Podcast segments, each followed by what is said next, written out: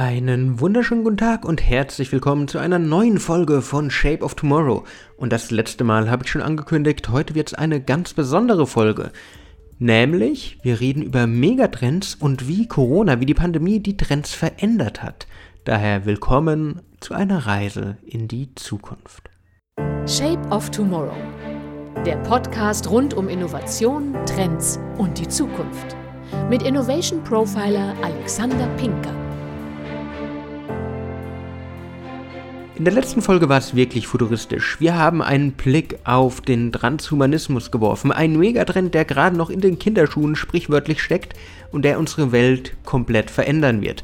Aber auch ohne dass wir fünf oder zehn Jahre in die Zukunft gehen, ist unsere Welt aktuell stark im Wandel. Denkt man dabei einfach nur an die Digitalisierung. Technologien, Innovationen, alles ist mittlerweile bei uns angekommen, alles prägt unsere Welt und verändert sie. Aber ein Wandel hält dabei immer länger als alle anderen Trends zusammen, und zwar die Megatrends. Naja, oder ist es vielleicht doch nicht so einfach? In dieser Folge gucken wir uns daher einerseits an, was ist eigentlich ein Megatrend, zum anderen aber auch, was hat die Pandemie, die uns seit 13 oder 14 Monaten mittlerweile in Atem hält, mit den Trends, die als so sicher galten, getan. Was ist insgesamt ein Megatrend? Ein Megatrend hat Auswirkungen, so zumindest die Definition des Zukunftsinstituts, auf alle Lebensbereiche, Zivilisation, Technologie, Ökonomie, Wertesystem und hat eine Dauer von mehr als 50 Jahren. Das heißt, die Megatrends mit ihrem globalen Charakter sind wirklich ein zentrales Thema für die Zukunft, für die Welt und für alles, was da kommt. Und die Bereiche, in denen sie auftreten können, sind dabei vielseitig. Von der alternden Gesellschaft über die Attention Economy, die wir zum Beispiel bei Instagram tagtäglich sehen, wo die Menschen einfach um Aufmerksamkeit buhlen, bis hin zur Vernetzung und zum Fokus auf unsere Gesundheit. Megatrends können Gesellschaft, Technologien und unser tägliches Leben beeinflussen. Doch dann kam eine Herausforderung, mit der die Zukunftsforscher nicht gerechnet hätten die Pandemie. Und Corona hält unsere Welt in Atem. Allein wie wir kommunizieren, wie wir konsumieren, allein wie Podcasts wie dieser hier beispielsweise einen Aufschwung erlebt haben, ist ein Zeichen davon, wie sich unsere Welt verändert hat.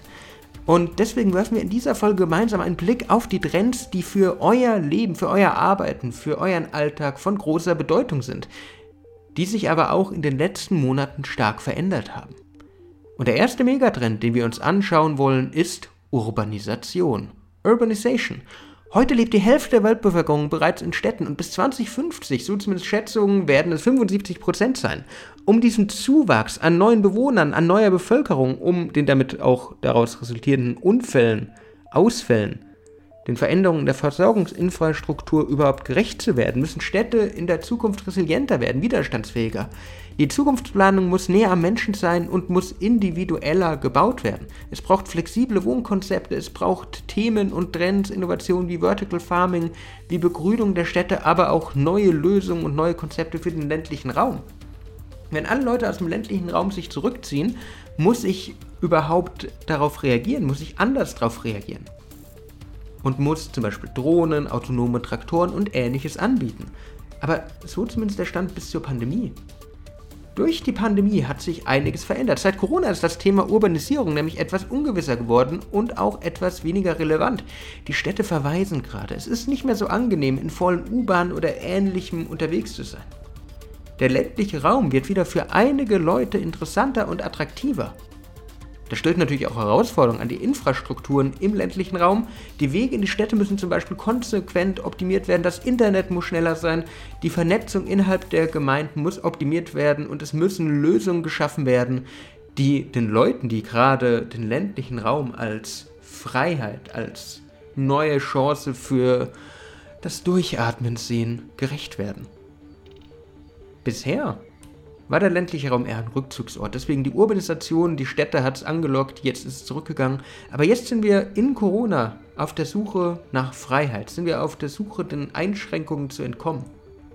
Ein anderer Megatrend, der um uns herum ist, ist die Konnektivität. Konnektivität ist eng verknüpft mit dem Prozess der Digitalisierung, über den wir schon zur Vergase geredet haben in diesem Podcast. Die Konnektivität verbindet daher nicht nur Maschinen miteinander, sondern auch Menschen überall auf der Welt.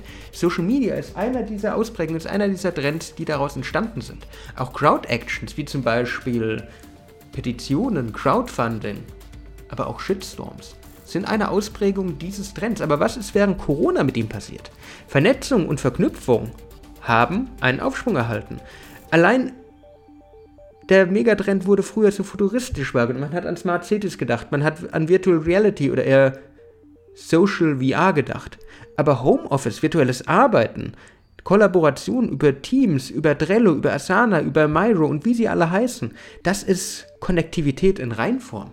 Wir erleben, dass die Grenzen, die wir uns teilweise selbst gesetzt haben, nicht sein müssen. Wir erleben, dass Kontakt mit Freunden, Familie, Kunden zwar anders ist als bisher, aber trotz allem auch weiter funktionieren kann.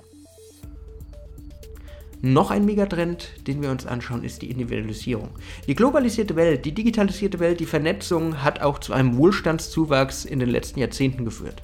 Und in dieser Wohlstandsgesellschaft wollten immer mehr Leute sich selbst verwirklichen. Sie wollten einzigartig sein, sie wollten sich durch Produkte, durch Services, durch Kleidungsstücke hervorheben und verändern. Das Motto war immer Distinktion statt Konvention. Vom selbstgestalteten Turnschuh mit Nike ID bis hin zur selbstgestalteten Kleidung. Und auch dieser Trend hat sich während Corona gewandelt.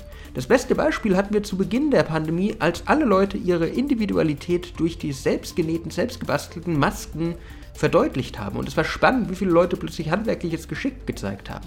Aber auch wie viel mehr Individualität zum Beispiel auf die Augen oder auf die Kleidung gelegt wurde, weil man in dieser konformen Welt trotz allem auffallen wollte. Der Wunsch nach Distinktion äußert sich daher verstärkt im Auftreten der Personen, wie sie durch ihre FFP2-Masken verborgen sind. Aber auch das eigene Zuhause wurde zum Projekt der Individualität, wurde zum Projekt der Selbstgestaltung.